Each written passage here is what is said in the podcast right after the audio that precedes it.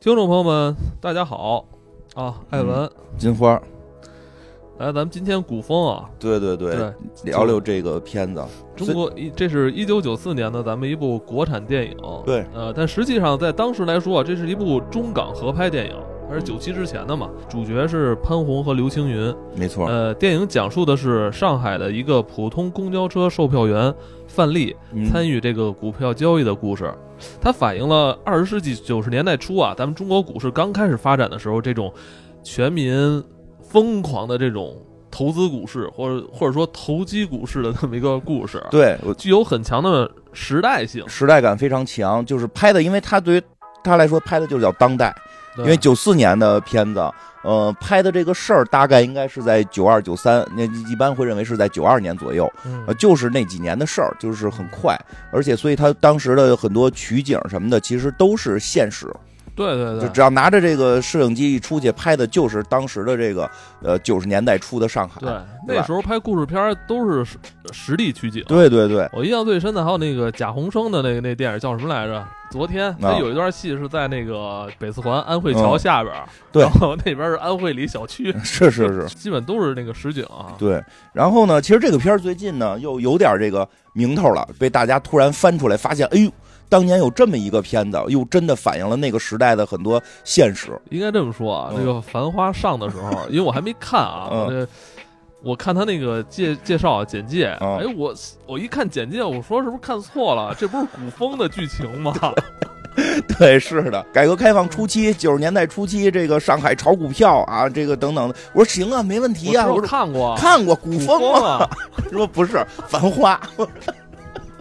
不是古风啊，不是古风，哎，是繁花。但是确实繁花火了，特别火嘛。我看了看，我觉得就是我对那个共鸣会弱一点儿。对，然后但是呢，真的让我们回想起了当年看古风的那个共鸣。古风这个共鸣就特别强。虽然说古风演的是这个上海的故事，说我们生活在北京，但是真的在那个，因为我们那个时代经历过来的。很少会有人愿意去提的一些细节，其实我是深同感受的，因为我们是那个时代过来的，那个时代是差不了太多的，就是北京跟上海啊，差不了太多。因为东北可能和西北就还有不同的状态，但北京、上海是是有很多相似性的。居住环境啊，居住环境有很多地方有相似性的。是的，是有相似性。因为这样，北京不是只有四合院跟大杂院，北京也有筒子楼，也有那个单位的那种宿舍楼。呃，这个反正我都住过，我都住过这这这种，就是什么一一个那个简易楼，两层两层的那种楼房，但实际上你进去之后，每家都是。公用的那种卫生间跟公用厨房，整个这一个楼道有一个地方专门是炒菜的地儿，没错，跟他这个古风里边的这这个他们居住的那个弄堂是吧，很像，很像，而且有有着复杂的那种邻里关系，邻里关系。你们家就是你们家发生什么事儿了？这整个这这这一个院子人全都知道。对，然后呢，就是。而且我后来就是看到了一些评论，就是在评论《繁花》的时候都提起了古风这个片子，是吧？啊，对，是有很多的。我也是看了评论之后说，咱们得录一期古风，因为我。对我们看了《繁花》的介绍，第一反应这是不是古风啊？但是一看好像跟古风的风格又相距甚远。不不一样，不一样。对，相距。他他那个时代，他那个时代，我觉得应该是那个有有重叠的地方，但是说故事肯定还是不一样。对他那个时代几乎是同一个时代，都是在什么九九九九三年左右的。然后呢，可能那个你感觉看着那个看《繁花》的感觉特高级啊，对。特别高级哈，对，所以有一种说法，这个我也是在网上看的啊，因为《繁花》我没有看那么多，所以这个不好评价。但是在网上有人看到说，说《繁花》是带着一个时代的滤镜去看那个九十年代初的那个上海，但是我不同意是滤镜这个说法啊，我觉得是墨镜，对，对对，是戴着墨镜看的。你说真对，戴着墨镜看着九十年代初期的那个状态，对吧？而且确实是王家卫导演的他的很多理解。对，当然我觉得这是导演的那个艺术表达、艺术加工，对艺术表，这很正常，这是很正常。呃，古风呢是另一个角度，古风呢是一个非常写实的，它不浪漫，它不浪漫，非 非常写实，而且整个视角就是在当代，所以说古风古风拍的是当代。它只不过是二十二十，等会儿二十八年前，二十哎三十年前了，三十年前的当代，嗯，他拍的就是他的每一个镜头，你不可能说他假，因为他拿出来就是那个年代拍的，所以他有他的一些更写实的东西。那《繁花》可能会有一些更浪漫的东西在，所以这个也都聊聊这个。而且还有一点就是说，所视角不一样，这个《繁花》可能视角会更在呃更高一些，对吧？就是说更是这个上边的这种这种人的商战，这个。古风呢特别有意思，它是一个全方位的，最后也进大户室了，外商、港商、大户室，然后那个香港人、台湾人，对，甚至自后来什么巴西人都来了，对对是有。全球这个全球的投资客都来中国投资中国股市，对，是的。同时，他又有售票员、知识分子。我操，我觉得售票员这个行业真是。应该是在那个时代，全国都那个。现在都没售票员了。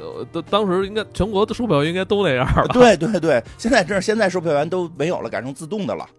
车上改放一保安。我我我，因为我非常清楚啊，我非常清楚记得，就是我上学的时候，突然有一天，那公交车没有售票员了，然后公交车有空调了，然后公交车变成从前门开始自动投币了。对。就从那从那一天开始，就是售票员真的永远就消失在没错，那会儿售票员叫八大员嘛，啊，有什么什么售票员、驾驶员，什么这个售货员，八大员。对啊，后来慢慢因为那个消失了。售票员一开始也是操纵机械的啊，对，是的，那他负责开关门，他那个不好多个钮，对，你知道是的，当时很多很多人的梦想是作为售票员。反正当时反正大家都觉得那个那些钮特别那那些。按钮特别酷啊，对，然后他手里还拿了一个那个票夹子，对，还有一个红蓝铅笔。我小时候就小时候特别喜欢他这套家伙事儿，而且想老想模仿他划票、撕票，特别顺。是，对。然后除了除了这个，还有他们的邻居们，他的邻居们，这个呃开小发廊的、摆摊儿的，然后盲人卖报，对吧？就等等的形形色色的人，在那个大时代洪流下的那种。那种状态，嗯。说实话，我那天看的看一半，我跟艾文就说，看我心里边特难受，一种说不出来的感觉，不是说我知道，这肯定跟你你你能共情。哦，对，就是因为说到马桶那事儿，我觉得你可能共情，哎呦，共情太严重了，待会儿说，待会儿说的，对，就是真的会让我有种不不不是说有多难受，但是有有某种特别异样的共鸣感，就是会让我回想起那个时代，就是真的改革开放初期，然后大家还在努力的去。去去挣钱，而且就是尤其这个片最关键就是如何看待钱。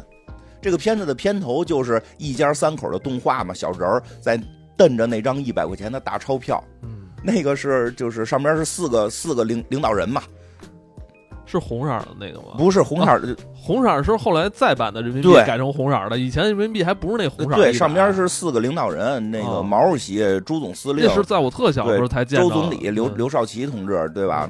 对。那个是那会儿的一百块钱人民币，现在可能好多朋友都没见过。嗯，呃，因为这片我后来也跟那个一些听众朋友，就是我看完之后跟他们交流了，就是确实好多九十年，咱们现在好多朋友九零后了嘛，他说九十年代出生的那个朋友们说看就是这片首先他不知道，然后其次是这片里边一演的一些事儿，他们没什么感知。包括我看最有意思的一个事儿，就是我也看了一些视频解读这个，他们都会在最后结尾刘青云说话那块儿要打一个警告标，说这里是九四年。因为很多人不知道香港是九七年回归的，就是他们不知真的好多人他就会因为很多人记事儿起这个香港就是咱们这个这个哦，就是已经回归了。他们哦明白，因为那段话如果是回归后说的就很怪。对对对对，因为我我我不是我我我不是跟你说了，我说最后那个献礼了。对。导演可能是为了九七要献礼，对，但是很多人不知道，以为这个是一直是回归着的，所以那段话就觉得哟，你是不是这个有有什么包藏祸心，对吧？但实际不是，是因为那会儿香港都还没回归呢，就是很多人这个都就时代都不是特别的清楚，因为你琢磨那事儿，那事儿如果是回归之后说的，刘青云那堆话是不是就不正确了？对，是是是，但那是回归之前，所以我看好多视频在那打标，说这是九四年还没回归呢，明白？这。而且这部电影有可能是《大时代》的外传，对，《大时代》里的那个方展博，方展博，方展博来上海滩，来对对，这就是外传。因为《大时代》是九二年上的，对。然后那个《大大时代》当年也特别火，现在还有好多人追重新看这剧。那是。然后这个《大时代》讲的就是呃香港股市的故事，没错，亚洲金融风暴时期的那个香港股市的一段故事。对，呃。刘青云在里边演那方展博，是不是？是是，就他是也算是一个呃，在股市里边沉浮的那么那么一个角色，股票符号了已经。然后到了这个九四年的这个古风，然后呢，又是他从香港来参与那个内地的股市，而且就是有很有钱呀，对不对？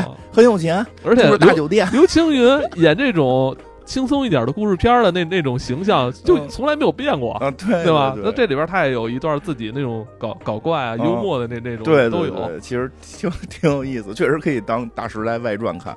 方展博来上海炒 A 股，多有意思。对，然后那个因就是我们去把这个故事给大家讲的时候，中间可能会插一些当时那个历史背景，很多特殊的情况，因为它这个股票跟我们现在炒股票还不一样。好多特别特殊的地方，因为这这个这个一会儿会提到，就是包括他的当时的一些制这个设定的一些规则跟现在全不一样。嗯，这个故事一开始呢，就是这个就是这个售票员啊，潘虹老师演的叫阿丽，啊，就是一个普通。潘虹真的太漂亮了。对，而且那会儿其实她。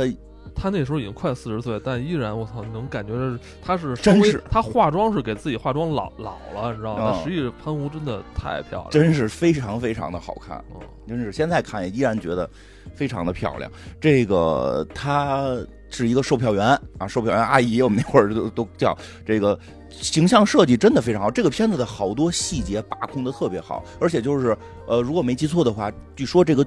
剧本最早是潘虹老师的参与，因为我看那个电影开头那个对上那个演职人员表了，他是参与了剧本创作了，他的创意就是从为什么有这个片儿，就是因为他是他出国这个这个访问的时候看到了国外的这个股票的这些。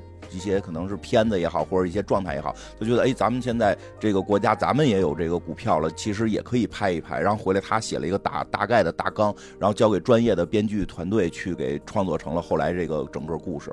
所以他是这个片子的确实是灵魂人物。对对，而且他本人也是上海人。对，他他肯定是。在那个时代有所感触，对，因为九四年能感受到股票的，可能真的就是深圳、上海，对，北京确实会晚晚两年，对，而且就是这个片子挺有意思的，就是虽然我们看的可能是普通话版，但实际它的原版是一个那个沪语，对，然后因为有沪语版，还是我。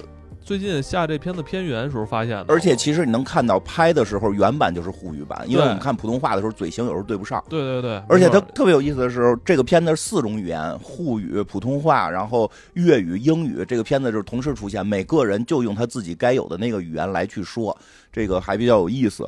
最先上的是小天鹅影院吧？那就不记得了。你们你我我小时候在小天鹅影院看，对，它应该是先上院线了吧？那不记得了，不记得。那会儿咱那会儿还太小了，不知道电影院。反正咱们只能是，反正我是通过电视看。对，我们都是通过电视看的。刚才说就是这个片子里边特别多的细节，包括这个潘虹老师拍这个片儿，应该是去那个交通队，不是不是去交通队，叫什么汽车。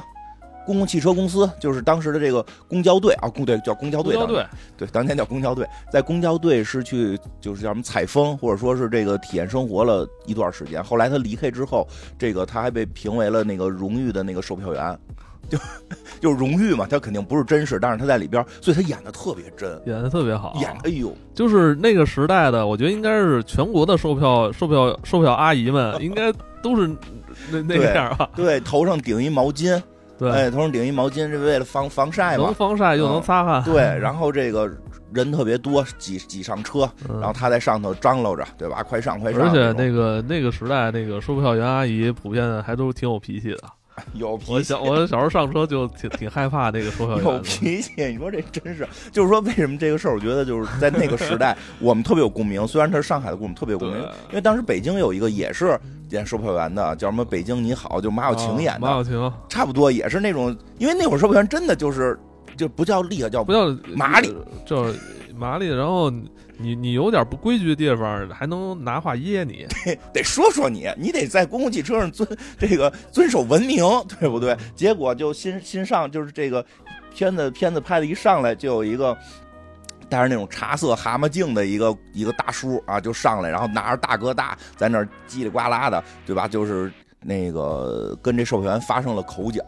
这个时候其实也就开始引出了这个片子的主题是股票，因为这个大叔就拿着大哥大就就说说什么要去股市啊什么的。现在哎，其实你就会很奇怪，为什么他拿着大哥大要上公交车嘛？这不是很怪吗？他说我那出租车抛锚了，我现在没办法，为了赶紧去股市，我就得拿拿这大哥大，然后。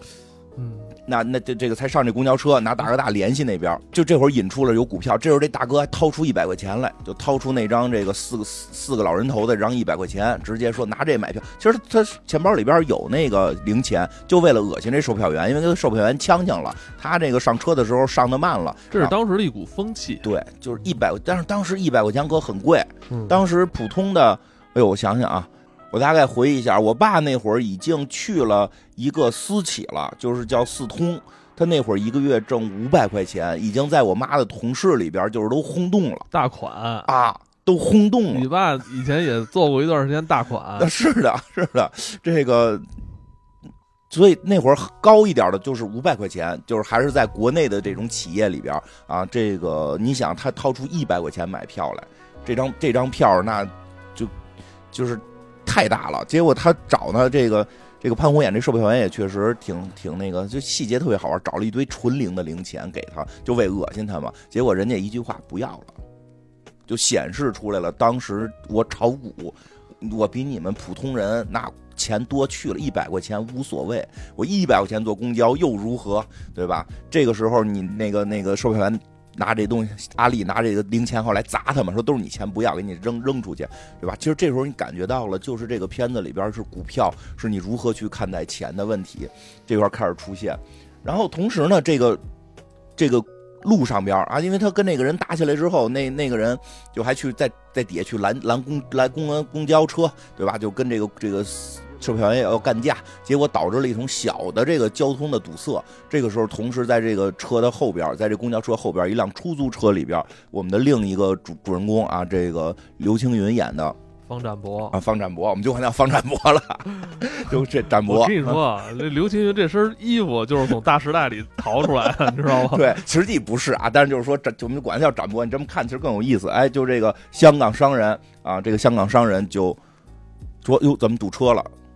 他旁边坐着的是他的侄儿，他侄儿看着比他岁数大，对吧？他的侄儿这个也得说一下，也是咱们王汝刚演的。王汝刚是上海这个家喻户晓的喜剧明星，而且最后会讲到结尾，他是这个片子里边另一个特别特别。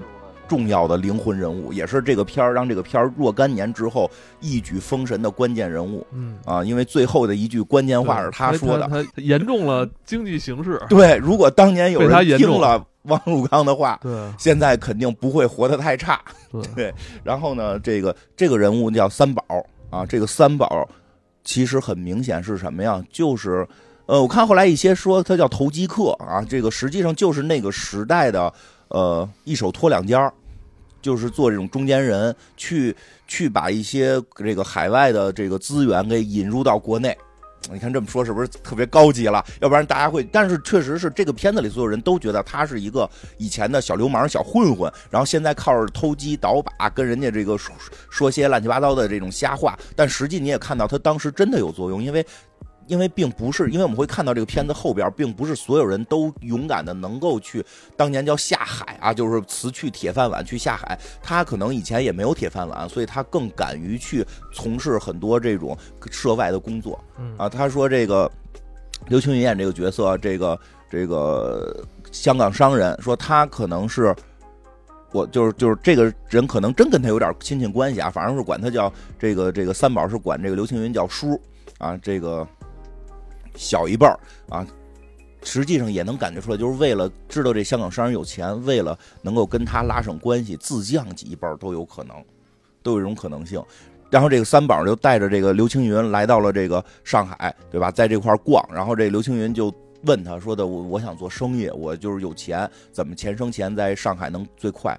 这三宝交给他了，说的现在咱们上海就是炒股票，因为这个时候什么呀？股票刚刚。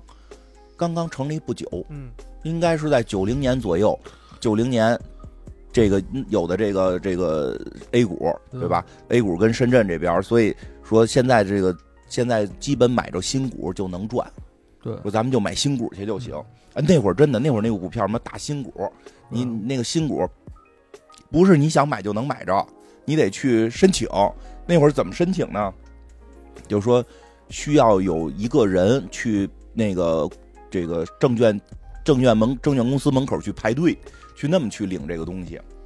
对吧？所以这个说你一个香港商人，其实还什么呀？没有身份去买，因为那都卖给那个就是这个大陆自己的。但是当时香港没回归呢，实际上当时吧，就是这政策上有很多漏洞或者不健全的地儿。对，当时因为这里片里其实很多时候就会提到这个外汇券。对，其实香港还得用外汇券呢。什么叫外汇券？其实可能现在好多朋友都不知道啊。就是 就就这么说吧，就这电影里边，他们去那商场买那些国外的那些高级品牌、奢侈品，什么都得用外汇券。对，外汇券是什么东西呢？是一种特殊的。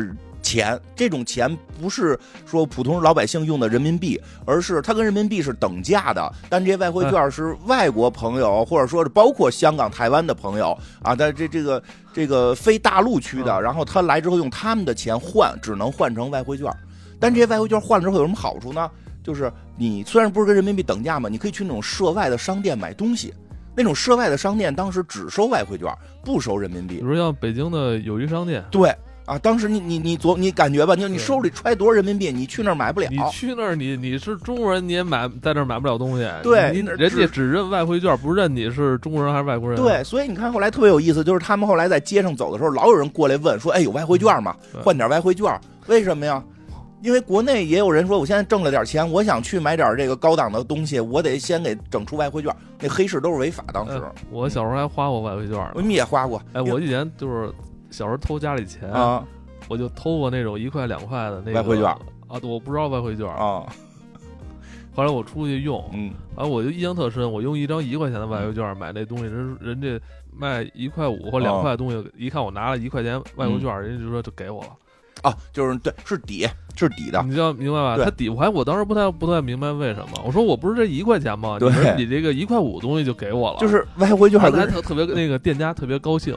对，因为外汇券跟人民币的面值比是一比一，但是一般的人换不到外汇券，所以就是你得通过刚才我说的，就是这片里演到在街上有人就问你换外汇券吗？对，有没有外汇券给我们换点？它那个属于有稀缺性，有稀缺性，而且这个东西当时算黑市是有一定违法性的，对吧？所以他们有人铤而走险去偷偷换这个东西，那他回来必然加价卖，一般是在百分之十到百分之二十的加价过程。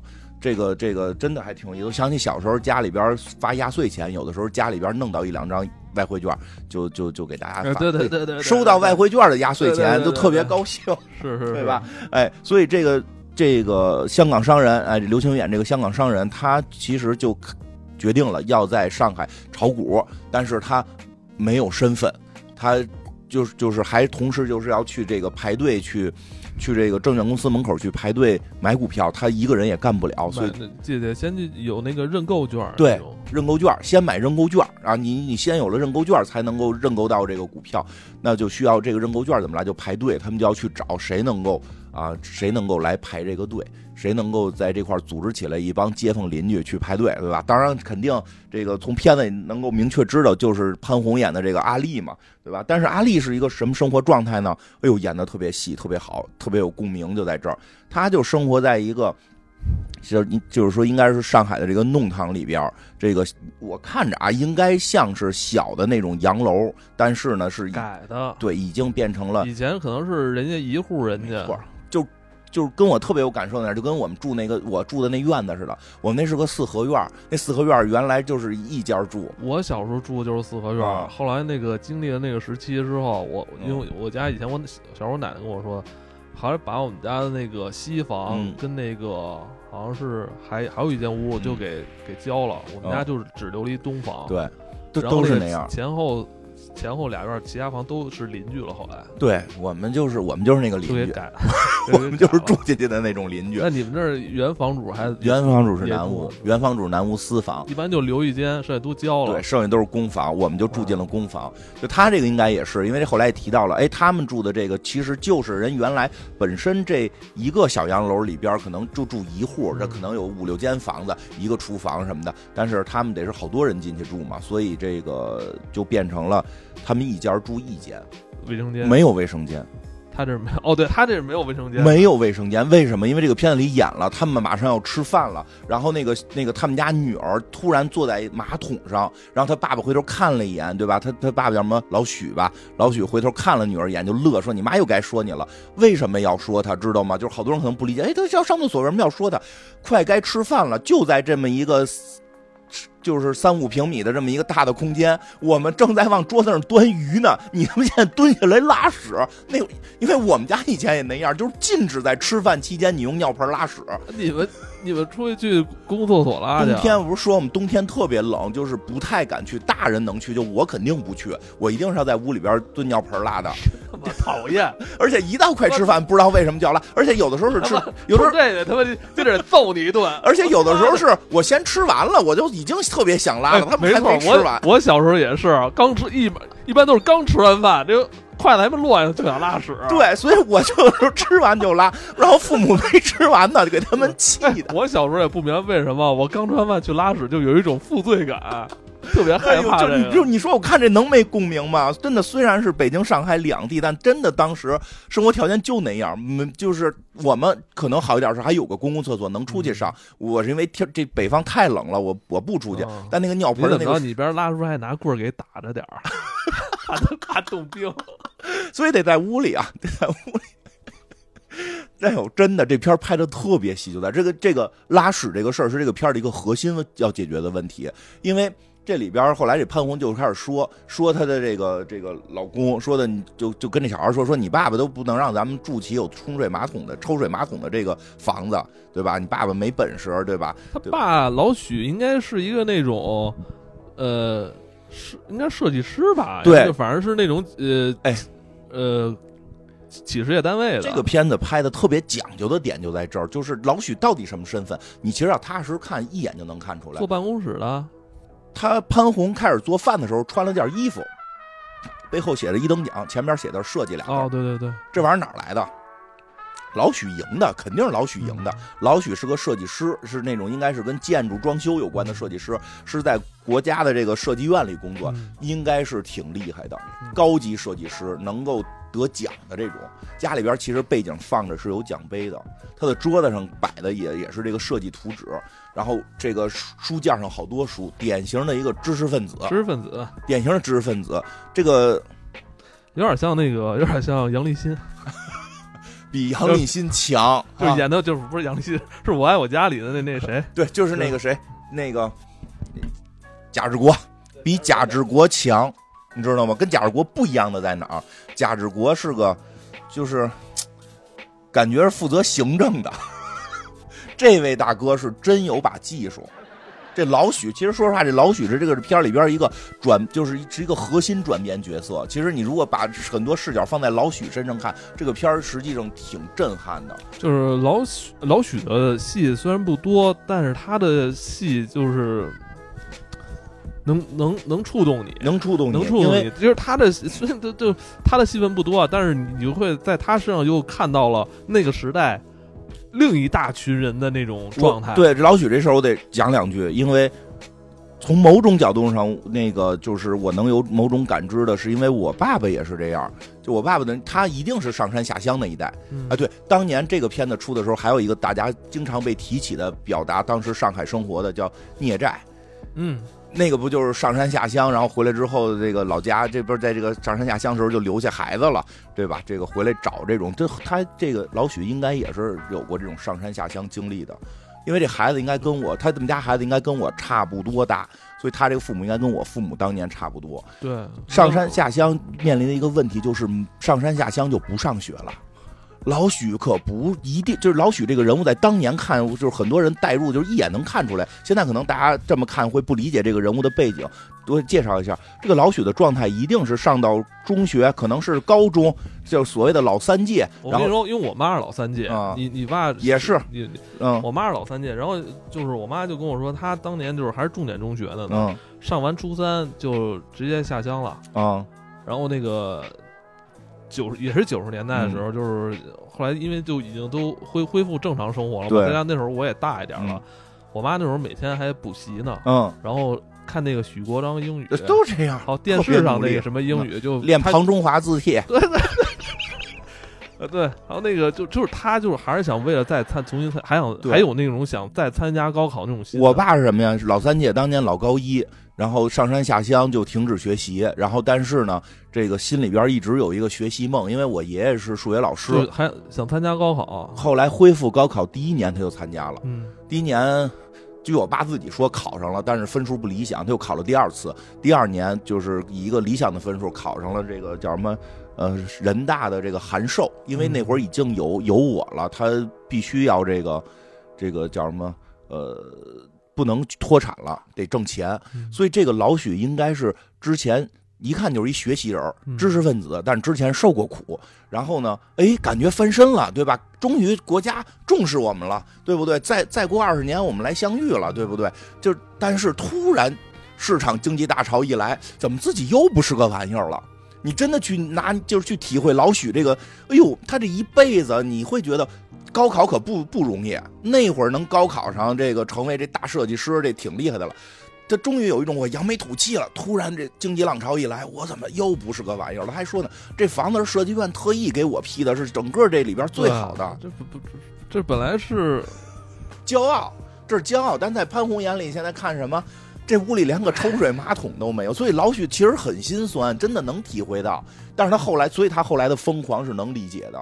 对他的戏一会儿可以对好好说说，因为小时候根本就没有关注到这个人物。对，因为再看了一遍之后，才发现原来他身上背负的那时代感更强。对你得明白，他而且对于他们来说，他们这一代人，这个社会给他们的感受就是变化太快，太快了。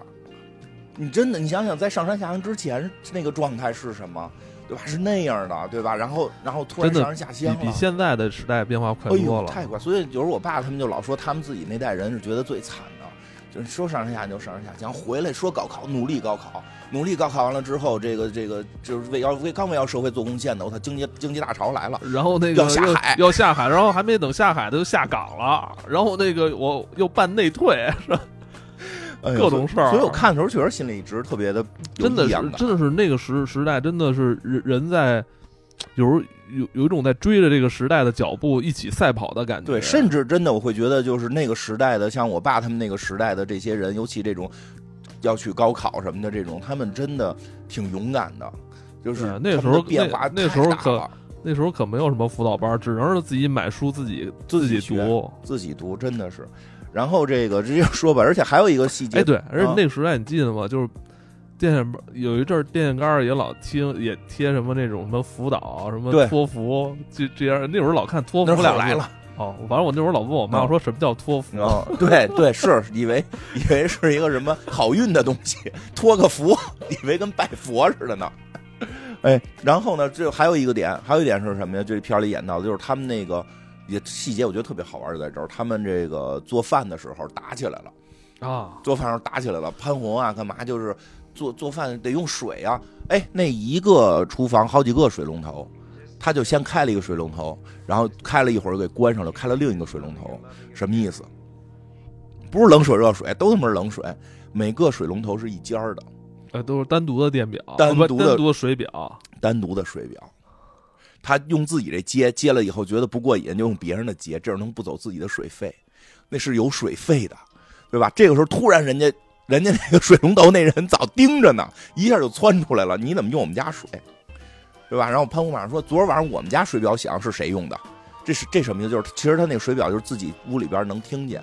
昨天那个水表一过水，咕噜咕噜响，但是他们没用，一定有人偷他们家水了，所以他今天要偷回来。啊，这时候一个老奶奶过来开始说 说的那个啊，大家都别打了，都是邻居。说您才一您一个月用一度电，你好意思说呢？我这也是节约用电，这什么意思？偷电呢？这个电他也想法能跳过那个电表去偷去，就是是现在可能从某种。正确角度讲不好，对吧？这些都不好，但是也真的能理解那会儿人为了生存，他的那个钱很可能是这个月会花光的。他那个花光跟后来所谓的月光族不一样，他的花光就是基础的生活可能就难以支付，因为物价也在上涨，对吧？那个我记得，反正那会儿我记得特清楚，好像咱们北京这边有流行那个用水龙头滴水。什么意思？就是那个水龙头拧的呀，差一点点就全关上，然后它可以一滴滴答滴答一滴一滴往外掉，然后底下搁一个桶接着。为什么这样呢？因为这一滴过的时候，它的那个水流量冲不动水表，水表可以不走字儿，一天能接出一缸来，就这么省水。反正当时是有很多这种大家各种省电省水，呃，其实你会发现不是在节约电节约水，是在节约电费跟水费，就是大家确实也不容易。所以在这个这个时候，包括潘虹这个角色还马上收收集家里的瓶瓶罐罐。现在我都给直接就扔垃圾桶了，对吧？但是我的我的那个那个丈母娘啊，我妈我爸他们就会还有这习惯，一定得收下来。我妈也是，我妈现在上我那儿去，每回都得带点罐走，因为那个能卖钱。我现在我直接扔，我不想让她看见。为什么老人会说？就现在家里有钱了，卖这么卖他妈一块两块的有什么用？对吧？但是真是那个时代留下来的习惯，对吧？易拉罐还得在地下啪给踩平了。他就出去，最后这个他还会收集他的这些瓶子罐子出去卖。嗯，哎，在他出去卖的过程中，遇见这个，是刚才说的这三宝了。哎，因为他出去卖的时候，嘿，跟人讲价讲的他妈头头是道的。结果这三宝一看，哟，这是一人才呀！这不是咱现在这个香港香港商人这个刘青云正准备这个找人去排队呢嘛？那就正好找他吧。就跟他哎一聊，就聊起来了，就说的那个那个，你能不能帮我去这个找人？然后咱们去那个证券公司门口排队打打新股，买这个证证这个认购券，买这认购券去。人说行啊，说多少钱一人啊？说给你五十，实际上他们那香港商人给三宝是一百一个人，一百一个人，这个其实挺有意思。刘星远那角色实际是对这个当地的物价是有感知的，因为他上来好像就说五十一个人，然后他说不行，你得给一百才能找着一个人。结果这三宝中间就吃吃回扣，想吃一半。这个这潘虹说不行，这个六十块钱一个人，说行，那就六十一个人吧。然后潘虹回去就跟邻邻居开始说了。这个四十块钱一个人，我只吃你们五块钱的回扣，你都能听出来这里边这个，这里边是是有很多的这个吃回扣的地方的，对。然后家里这些邻居都来了，其实这时候也是这些邻居们对股票啊已经朦朦胧胧的有些认知了，为什么呢？因为他们这这小区吧，或者说他们这弄堂里边有一个有一个大明白，是一个墨镜男。不是一个瞎子吗？后来我发现他他好像不瞎，但是眼瞎的去挣钱，就是他，因为那会儿的一个也是那会儿一个特色，哎，都是一个得假，这是一个盲人，得拿着一堆报纸，拿一个杆儿往前杵着走，然后卖报卖报，这样的话大家是这个，就是怎么讲，有这个同情心就更容易买。头天晚上这瞎子其实就已经说了，因为头天晚上其实他们那个这个这个弄堂里就发生了一个事件，这个有一个。老奶奶，老奶奶跟自己儿子打起来了，什么事儿呢？就是因为老奶奶实际上，这个开始特别逗，以为是这个这个老奶奶的孙子他们过来是要拿老奶奶钱去炒股票呢，结果一打听不是，老奶奶已经自己炒起来了。这时候吓得赶紧出来说啊，你买那个股票什么八十六块钱卖的，现在已经八十九块钱了，翻了十倍，就连账都不会算。但是从这儿我得现在要说一下这个当时的这个股票状态了。这个是现在可能理解，怎么可能股票翻十倍，百分之十就涨停板了？现在任何股票都不可能说一天翻了十倍，但是当年这个事儿是真可能，而且十倍都是个小数。因为这个什么呀？说九十年代初、九零年那会儿就开始建立了这些这个这个股票交易市场之后，没什么人敢买，因为主要是大家不懂这个，不懂，而那时候才挣多少啊？不懂，哪敢买这个呀？那时候。说不好听的，你你手里每月剩余能能攒个十块二十块的就不错了。对，这会儿是什么呀？就是有点钱，咱得买国库券啊。对，国库券。对吧？现在有时候老人们还说买国库券，就是我现在想买这还买国库券，能买着我也想买国库券。那个国库券最稳。对，为什么？因为国库券稳，国家担保，国家承认说给你百分之多少利。他这种一般国一般啊，我也是说一般。现在买国库券也得排队，特别买国库券很难。现在我得说一般啊，因为最后结尾的时候可能会讲几个这个故事里边引申的一些那个当年的事件跟国库券有关啊。但是一般情况，国库券是应该高于定期存款的。而且这国库券等于是国家发的这个国债，你想国家能不还你吗？国家能耍赖吗？国家又不可能说跟公司似的，就就说哎呦不行了，我这要退市了，就不可能嘛。所以大家都会觉得国库券稳，所以那会儿大家都买国库券，没什么人买股票。而且大家认为股票好像就是一种变相存款，但是你这玩意儿又不刺激，对吧？就是所以后来那会儿就好像叫什么 T 加零政策，就是特别刺激的股票政策是什么？第一，没有涨停涨涨停跌停都没有，随便翻，这股票爱翻多少倍翻多少倍，一天翻出三十倍都可以。而且还有一个什么呢？就是当天买当天卖，你当天就能把这买进来，当天就能卖出去。这个现在好像我应该我记得也不行了，是吧？是不可以的，你不许炒这么短的短线，这太短了。当时当天买当天卖，当时都可以。当时就有很多人可能拿着这个钱，早上起来进股市，晚上出来的时候就翻了三十倍。当时直接能那个提现金出来，对，挺吓人，挺野蛮的，极刺激，极刺激，跟什么赌场差不多。他们现在要去买的这个东西，就是说不让他排队去买吗？买的是这个所谓的这个认购券，其实就是你你要抢，因为要发多少股，大家现在突然发现股市好像能挣钱，都会冲进来买。那这个时候，这个股票就发行这么多，谁能买多少？就是有这个这个券的，就是有这个认购券的，你得先去抢这个认购券。哎呦，当时我我我跟一个上海的朋友聊天跟我说说当年他身边真有那种老人当年就因为买这个买到认购券直接那个换了几套房在在这个市中心，现在靠收房租生活，真是可以一夜暴富。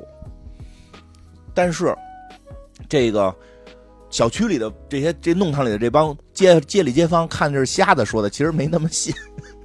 所以大家觉得就是我挣个稳的就行，你不是说现在我们去领这券领就是买买这券代代买这券一个给三十五块钱吗？十分之一的工资了，可不少那钱。买去干嘛不买呀？对吧？所以大家就真着排队去了。但这会儿有些细节特别好玩的拍的，特别特别好玩。就是这个，呃呃，首先是这个老许啊，这个这个阿丽的老公说什么呢？说的我要出差了。临时公司让我出差啊，设计院让我出差，笑什么呀？啊，就是来一下呗，就是男人这很正常嘛，男人嘛很正常，予以理解。老许同志刻苦学习这么多年，有这么漂亮的妻子，他要出差一个礼拜，临走之前想亲热一下，这不是很正常吗？哎，细节真的，这个潘虹就坐在地上，从床头开始给他拿手指。一张一张的手指，说你去拿手指干嘛？对，就好多人不知道，哎，拿手指干嘛？擦屁股啊！就是你，你出去，你出去出差，你拿什么擦屁股？你的就是那会儿，其实好多宾馆是不提供这些东西，他可能住的是叫那个什么招待所。当时住的好多，他不是星级宾馆，招待所，自己用手指，你出去再买一卷不花钱吗？他家手指全搁在这个铺底下。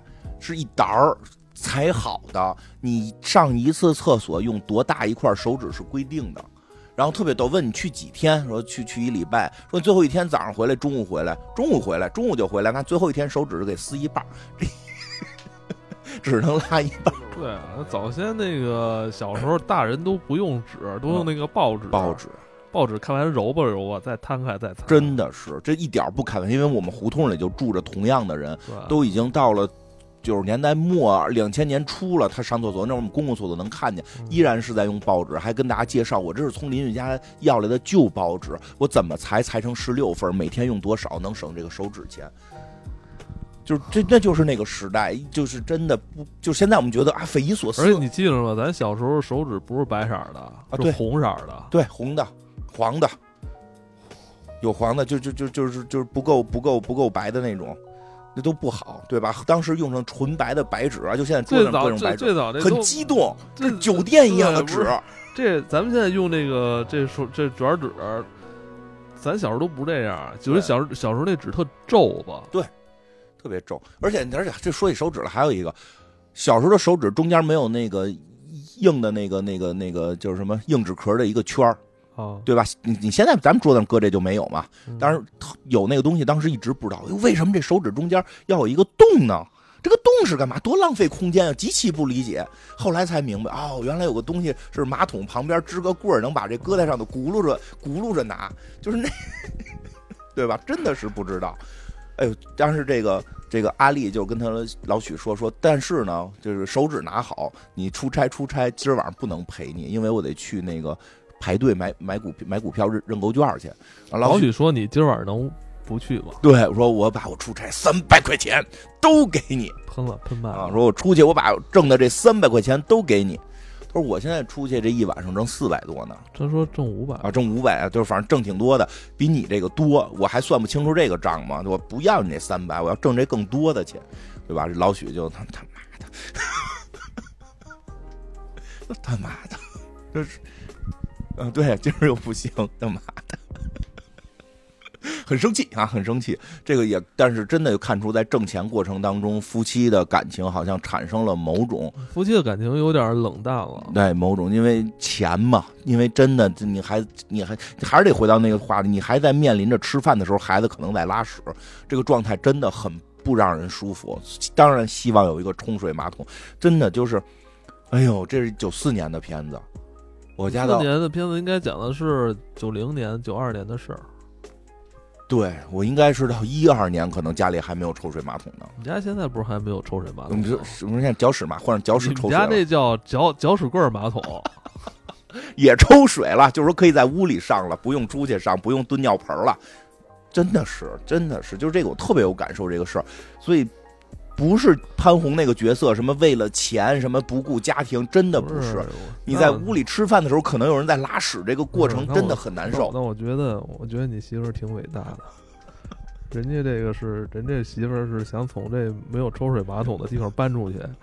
你媳妇儿是在一个有抽水马桶的地方搬到你们家一个没有抽水马桶。后我后来装不是，我现在那个脚屎马桶是同样功能的，我屋里还装了俩马桶。然后你现在自己搬出来住，你自己住这种有抽水马桶的房，你把没有抽水马桶房留给你媳妇儿。你们又给我造谣，我哪儿他妈给你造谣了？你没在我那马，你没在我们家那边马桶上过厕所吗？没事，你不让我上，谁不让你？跟我说你要拉屎，你出去拉去。没有，瞎说。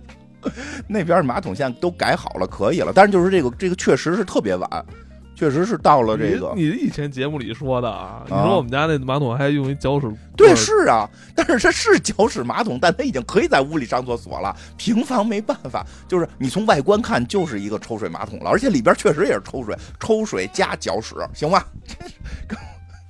抬杠，你老造谣我，弄得好像我多坏似的。你他妈节目里自己提的，是是。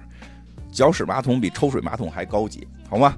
这个 说回来吧，这但是真的能感受到他的那种需求，能感受到他们那个需求，这个事儿确实还挺重要的。嗯，然后更好玩的是什么呀？晚上他们去这个，晚上他们去排队了，整个这个小区的都去排队了。有有一细节特别逗，就在于潘虹这个角色演的这个阿丽，肯定站在头一个。站在了头一个，对，他是这个这个头啊，对，然后哎，马上有人搬过一小桌来，桌上搁各种吃的啊。丽姐现在已经是咱们这个小区的这个一姐了，她带着大家来挣钱了，吃夜宵。对，其他人没有，只有他有，对吧？他搬一个那个弹簧床，对，哎，挺有意思，地位有点起来了啊，有点起来了，确实给一下，你想能给人带来三分之这十分之一的工资，多多厉害！好多人，那一月那个工资才一二百块钱，对，一晚上，一晚上挣三十多，多高兴啊，对吧？然后早上起来，就是他们真是一个组织。早上起来还有买油条的，买买这个什么什么饼饼的送大家吃。就是这个股票就哎，他阿里也很机灵，给大家拿出了蜂王精。蜂王浆，蜂王浆说错了，蜂王浆。哎，不不是，蜂王精是那个口服液啊。对啊，就是大家喝这个啊，就是这个这个，就是那会儿都营养品，那时候都喝蜂王精。蜂王精啊，麦乳精。蜂蜂王精是那个。小小时候爱喝的啊，对啊，觉得喝了那个身体就一下就起来了。小孩不好不不好喝，就是现在感觉那东西没事。你看现在大家也都不喝，不是照样活好好吗？但是那会儿头一次听说有营养品，哎，你知道掰那个特复杂，还得拿砂轮啊，对，先磨那儿磨磨半天，然后带一个套叭掰一下，对，是的，对吧？但是那就是营养品。营养品，你你这营养品这几个字在那个时代出现，真的是震撼震撼。对啊，这说明是这个人已经是吃饱喝足以外，有这更高的这个养生需求了。对，你需要营养品。说今天晚上大家得熬夜在这排队嘛，这不至于说不睡觉，但是在这个外头睡肯定不舒服。一人喝瓶蜂王精。对吧？当然，这钱是哪儿出的？说这个公司报销，实际就是从阿里很机灵，阿里从自己多挣的那部分钱里边给他们拿出来的，对吧？这个第二天早上起来，果不其然，哎，排上队了。但是已经是一锅粥了，因为前头还有插队的、打架的，然后最后往里跑的时候根本不是有序进，就像抢钱一样，因为就是在抢钱，谁跑到前边就能认购更多，就抢那个认购券。对啊，就给这个就是阿里虽然排在第一个，其实给挤到比较靠后，但是也抢着了啊，也抢着了，但是。真的整个人都撞坏了，然后这个这个也都让香港商人看到了，香港商人开始跟他们分钱，对吧？分完钱之后挺高兴的，三宝 三宝中间挣的最多，然后这阿阿丽回到小小区里边给大家分，哎，小区里边有俩机灵鬼儿，是这小区里边搞小买卖的，这个开发廊的，他们买也跟着去排队买认购券了，但是他没把这认购券给这香港商人，他们说我不挣这三十五，这认购券我们自己换股票了。结果当天一看，翻了两倍三倍啊！一下这个明白了，哎呦，我他妈还挣这三十五呢！人家那个认购出来那么多钱，一下挣了十几万，自己挣的这他妈是个小钱，自己的眼界，自己的眼界限制了自己的财富，对吧？这时候这些拿着钱的这些邻居也都开始说说：“哎呦，阿丽，你被人坑了，你对吧？我们原来我们那手里东西值他妈好几十万，对吧？但是他们从来没想过这钱可能赔啊。对，那有谁想赔啊？对吧？大家都觉得一定赚，怎么会能赔呢？对不对？然后第二天，哎，他们又去这个这个阿丽，就有了一个意识，说哟，我是不是得学着点炒股票？这到底是个什么东西？他就去了这股票交易市场，又遇见三宝跟这个遇见这个三宝跟这个香港商人了。哎，这时候他突然发现自己有一个优势。什么优势呢？这香港商人就说：“我们进这个大厅那会儿啊，没有网络，没有网络去看这个股票啊，那会儿就是得进大厅里边看去。进大厅里边看，有一个牌价，啪啪啪跟着变，都是挤进挤不进去，人太多。阿里说，我家住的那个正好是个小二楼，我们在小二楼正好能看见这个营业大厅，你到上拿望远镜能看得清清楚楚每个股票挣多少钱。于是他们就回他们家了，回他自己的那个。”这个小一居了，对吧？这个上去之后就说的，说的这样，这房子能租你，这房子租租你算了，你你不是在这块开公司，你就不用进这营业大厅，就能直接看见这个这个数据了嘛，对吧？这个说行，租多少钱？反正这过程中也挺有意思。这三宝又想黑钱，这阿丽开的是一千块钱一个月。不低了，真不低，不低了，真不低啊，真不低。那时候一千顶他妈现在两万吧？啊，差不多，真不低了。这风水宝地，这个谁三宝直接回头跟他跟他叔跟这个香港商人刘青云开价两千，还要加五百块钱的水电费，就是已经就贼黑了。结果这个阿丽就真的阿丽这个人其实挺有魅力的。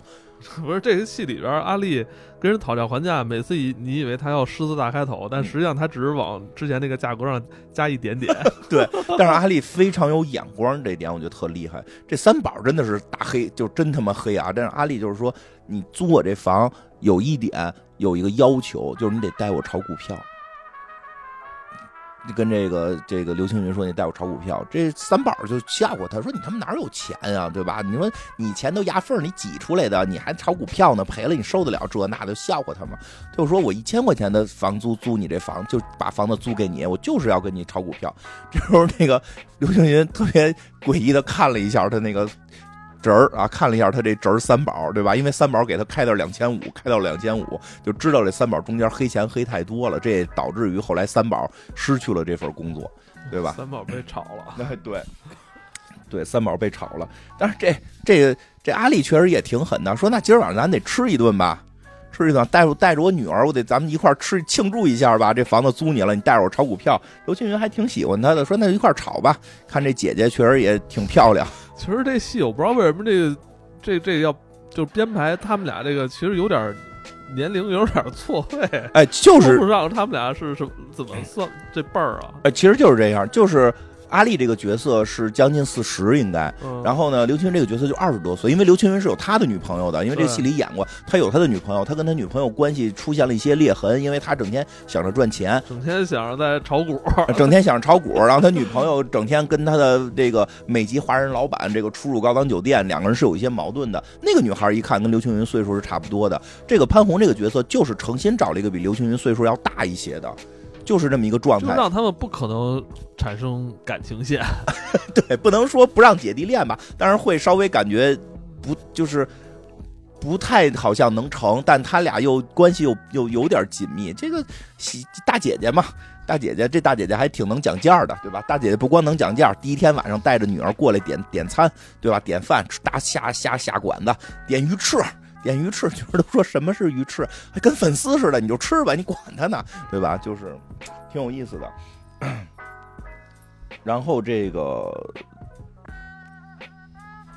然后第二天，第二天这个潘虹该上班还得上班去啊，还得去出这个当售票员呢，这事儿不能停啊，对吧？但是他家里边已经全部都租给了这个香港商人，香港商人把他装装修成了一个办公室，也不叫装修吧，就摆上了一些和股票的图啊，什么电脑啊什么的，就就弄成一办公室，就拿着望远镜在这看呢。人老许回来了。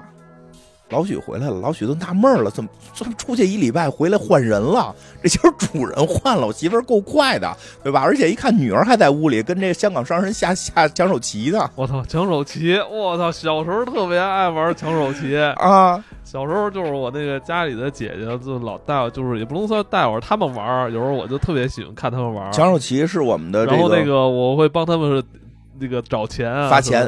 那会儿哎。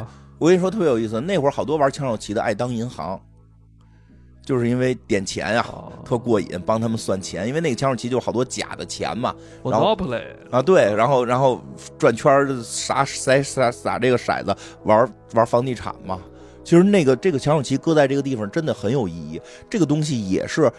进来的，它不是中国本土的文化的东西，是完全市场经济诞生的一种游戏。对，这个游戏就是告诉你你如何去桌游。桌游这个桌游就是买房子、盖旅馆、投资什么电灯公司、水管公司，对吧？这个铁路，铁路买铁路，谁走到那儿就要给钱。过过起点要拿呃薪水。对，然后。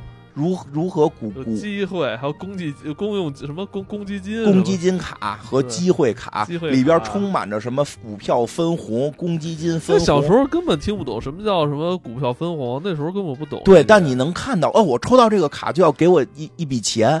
对，那是很多人童年第一次对这些词儿听说的这个这个这个来源，真的是什么公积金。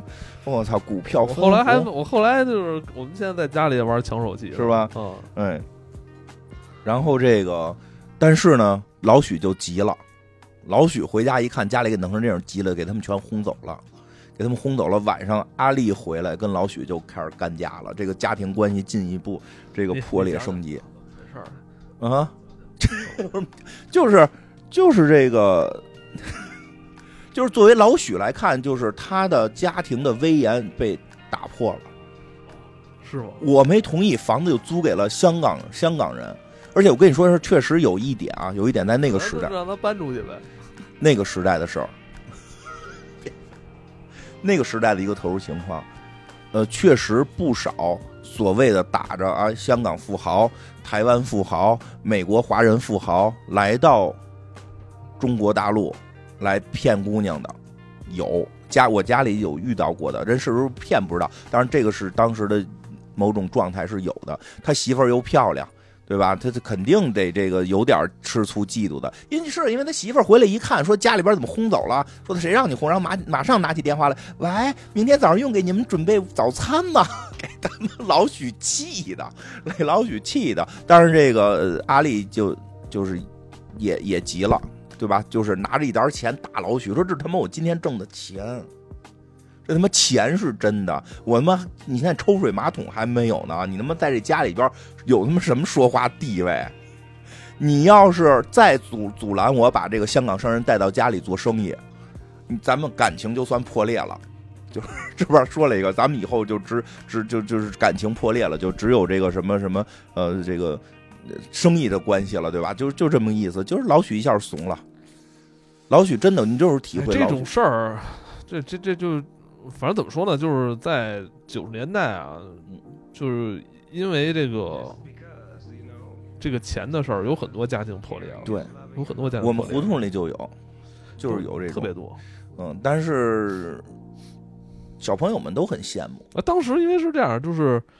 普遍大家都太穷了，然后呢，突然听说谁一夜之间暴富，嗯，就是这种你知道这种心理落差对人的冲击就太大了。本来你你们这还天天这个粗茶淡饭呢，突然倒尿盆呢，哎，然后突然有一天，你比如说你们邻居谁谁谁一下就就。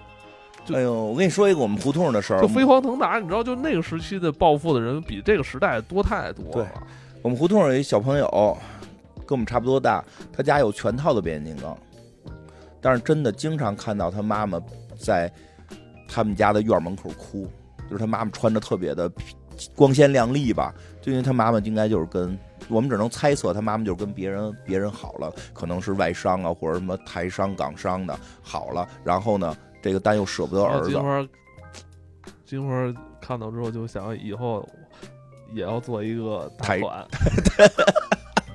没有，我们想不了那么多，我们就是很羡慕他家变形金刚是全的。你很羡慕那个大款，我很羡慕那变形金刚。羡慕那个小孩你羡慕那个大款。那会儿太小了，没有，没有，没有，那会儿真的太小了。那会儿太小了，并没有啊。然后那个，但是确实是，就是，但是真的会有特别明确的那种感受，就是真的是发生在身边是有的。所以这个老许的担心其实是能理解的，真的能理解，因为就在我们胡同里就一模一样，包括那个阿姨跟这个阿丽长得都造型都很像。当然，他这个电影里是找了这么一个港商的角色来作为这个。事件冲突的一个一一个点啊，但实际上在当时来说，有很多就是体制内工作的人可能会受到那些第一波下海人的冲击啊。对，就你刚才说那个例子，有可能是，也还有可能是大款。对，有可能就是这个人以前也是体制内的，然后他可能就下海做生意，或者就是像像这里的三宝似的，对，可能是投机，投机原来都进不了体制，对，投机挣的钱，然后。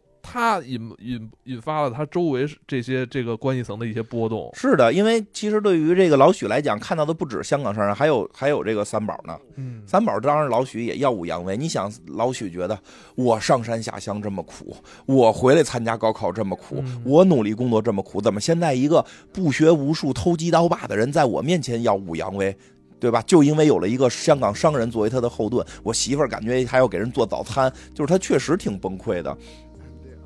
所以这个老许就还挺阻拦这个阿丽去继续跟这个跟这个刘青云的这个港商合作。当然，这个港商已经相中了这个阿丽了，不是搞对象的相中啊，就是真的是商业合作的相中。因为他发现阿丽比较一是比较利索，服务的也比较好，更更关键的一点是，他黑的没有那三宝多。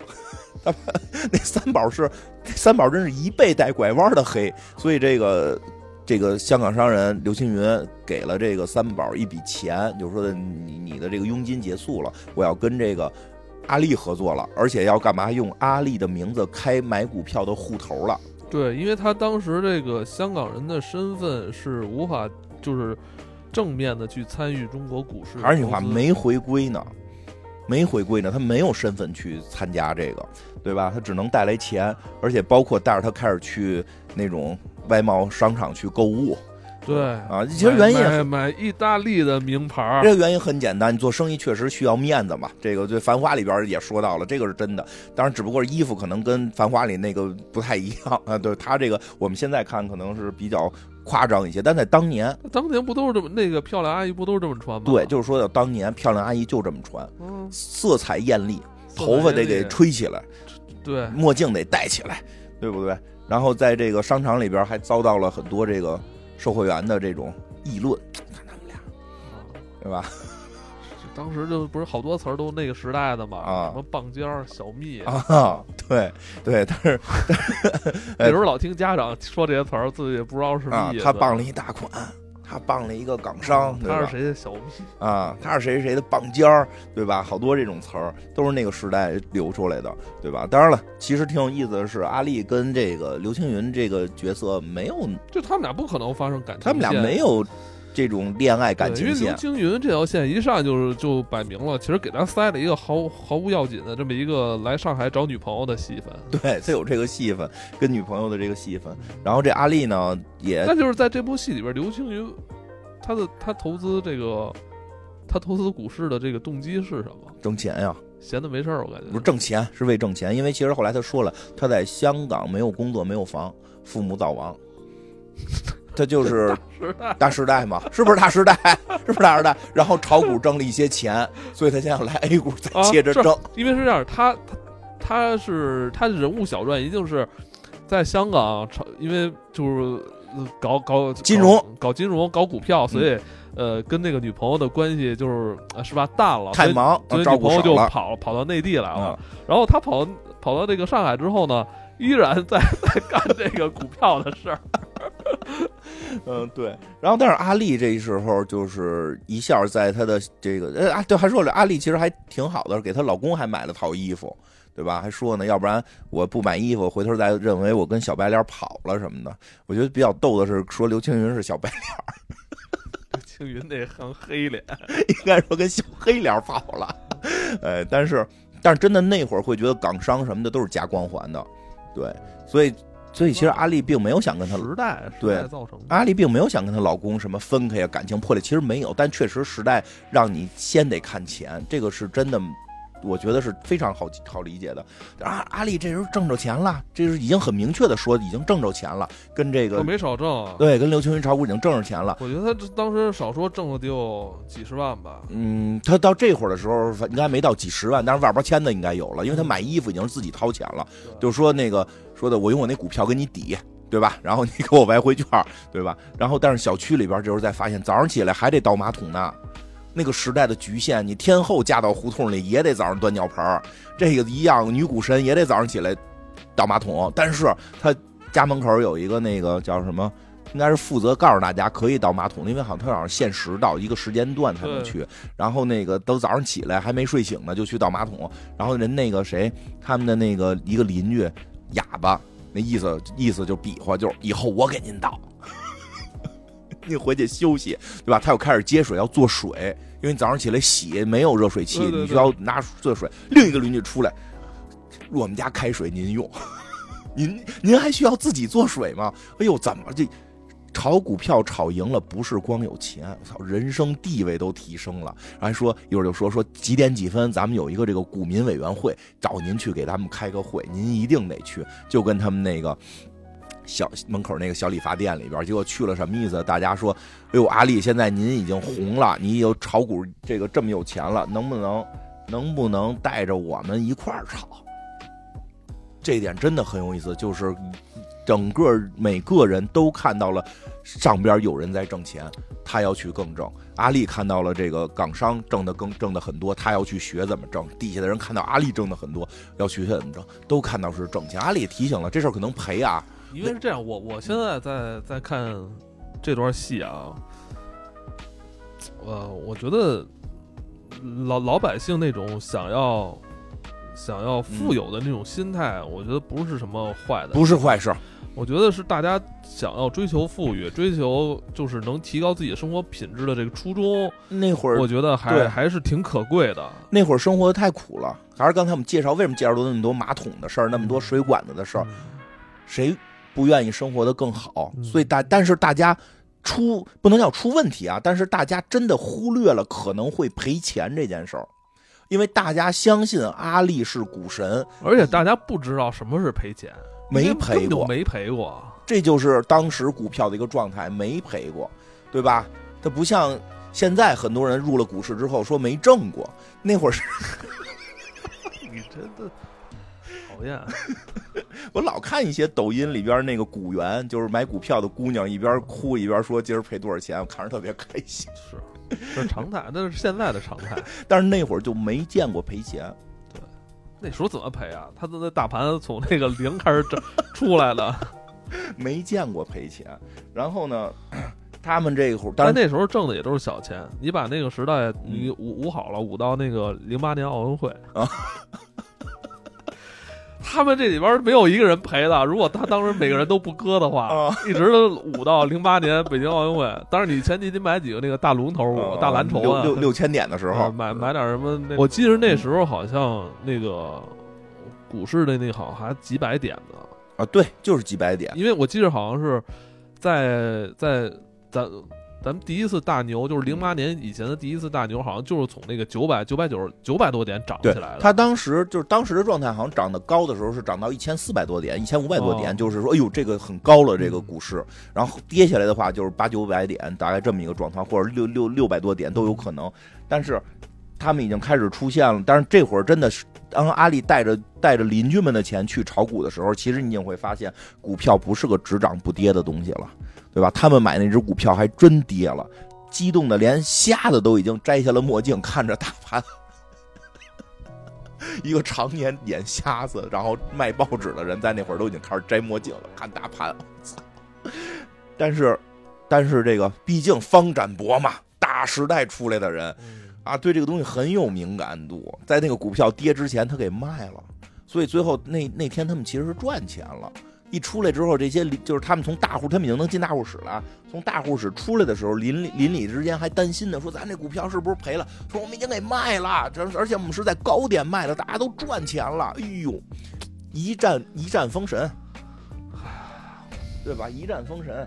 这个时候，包括包括那大户实力的那堆人，大户室里边，包括大户室里，他们又又遇见那个三宝了。三宝这回帮了一表妹，对吧？帮。对他管人叫表姐，人乐意，不是说好了叫表妹的吗？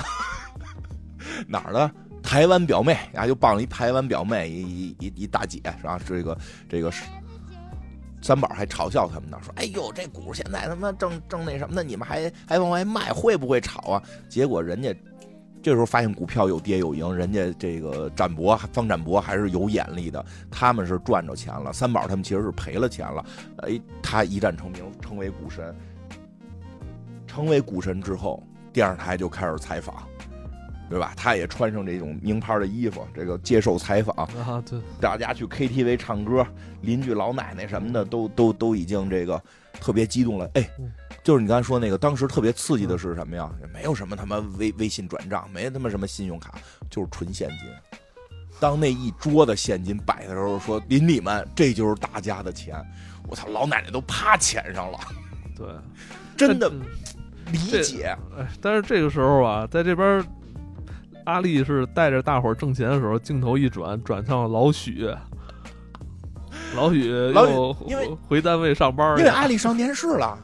人家都有名出名了，出名了，见上了老许都很激动。哎呦，老许，你媳妇属于这个这个这个先进分子 啊！说你媳妇现在名人了，这么这么带着我们炒炒股？你媳妇挣那么多钱，你还来上班，对吧？还有那更讨厌的同事，听说他后台老板是个香港商人，不会是假的香港人吧？因为当时就是有假的，很多有，比如说那种有能够说粤语的，就跑到北方来，或者说跑到这个。相对偏北一点的地方，他装香港人，然后骗骗人、骗姑娘，就这话真的挺刺痛老许的。老许，老许作为一个这个自尊心特别强的这个知识分子啊，一下有点面子上挂不住了。老许，我得批评这位同志了。这个老许，老许，老许自我批评，然后自己报那个股票学习班去了。老许，这个就是在报班之前得批评一下这位同志，心态得调整好。你媳妇儿现在挣的多了，你媳妇儿挣的多了，就踏踏实实把家管好就完了，对吧？孩子病了照顾孩子，孩子学习照顾孩子学习，对吧？你把身心投入到家庭。但我觉得这个戏啊，就是就是以阿丽为首的那些老百姓啊，我觉得他们是投机，在投机，因为他们也也不懂股票，他们就是在投机。但是我觉得。老许啊，是想正经投资股票，你知道他在学习这个、这个、这个、这怎么着？这个金融、金证券操盘的这些都正经去报班去了。他还没去呢，他还没去。他后来真的很可笑了。就是老许心态崩，其实也好理解，因为他觉得他一直是知识分子，翻身做主了。这个再过二十年，我们来相遇了，然后娶了漂亮的媳妇儿，是个售票员。他的家都是，就是他的屋子都是因为他的这个什么工作好，这个单位给分的，对吧？他觉得挺挺要面的了，突然一下被摁在地上摩擦了，而他媳妇儿拿钱打他，说他妈我挣的钱，家里还就他妈用不上抽水马桶，他心里边的自尊心被完全碾碎之后，老许一生气出去租房去了，没有这一部分，他打他媳妇儿了，哎呦，等到那天晚上，这个阿丽回来给阿丽一嘴巴，真的我就看这我就觉得这老许真他妈的有点不是个玩意儿。人媳妇儿又没要跟你分呢，你那人钱挣的不是都是你俩的吗？对吧？分的时候你还占一半呢，你干嘛呀？然后说孩子你也不照顾，你不能照顾啊。但是确实他有这种传统的思想在，男的好像就就应该不照顾孩子似的，那你照顾啊，对不对？行行，往后说吧。不是，这这这这这个就真的是挺伤人心的。因为阿丽就觉得自己也一直在出去挣钱，然后阿丽还收拾桌子，还跟人说这是我吃饭的家伙什么的，吃饭什么家 就挺挺挺那什么的，哎。真的，因为这段拍特别好，就是阿丽在人前，在电视台前，在大户室里极风光，但是回到家里边，又挨打又挨骂，然后他趴在地上收拾屋子，然后那个男的在那块拿脚来回踹，就是这个时候真感觉到这个，哎，知识分子最后的无名狂怒，他的面儿被驳了，这可能是他最受不了的，所以确实这个老许痛定思痛。自个儿报了一个股票学习班儿就去学习炒股票，就是就是你会觉得这个事儿特别的怪，就是我觉得他是身上还有那种知识分子那种自尊，就认为我那香港商人能炒股票，我一个这种有知识有文化水平人。啊，我也可以，也可以炒好股票，拿着本儿，拿着做笔记。然后呢，你也能看出来，他一边听课呢，一边就自己自信满满，认为嗯，已经成了。他会觉得我学过那么多知识，这个东西它也是个知识，我还能学不明白吗？他还是学的知识少，牛顿都没炒明白，你能炒明白？因为这个事儿也有，我有一朋友也是家里边，家里边妈妈是这个就是。老派知识分子，而且一直是在做跟金融相关的这个领导工作。退休之后又觉得自己做了一辈子相关工作，炒股不应该是手到擒来吗？看 是炒的什么股？赔的呀，赔的呀，最后房子都别别说是炒的那个哪个市场的。他不会操作，就是这个东西，它有很多的复杂性在里边它不是靠学习简单就能，就是最简单一点，你肯定应该先学，这个毫无疑问。学完之后应该干什么？你慢慢的进入市场，对吧？你应该像老傅他们家一样，先花一毛五块的在市场什么经济海大大海中学游泳。那一会儿听到老许，可真是他妈艺高人胆大，这个是玩直接跟他们玩最狠的，对吧？这个后边有演到老许。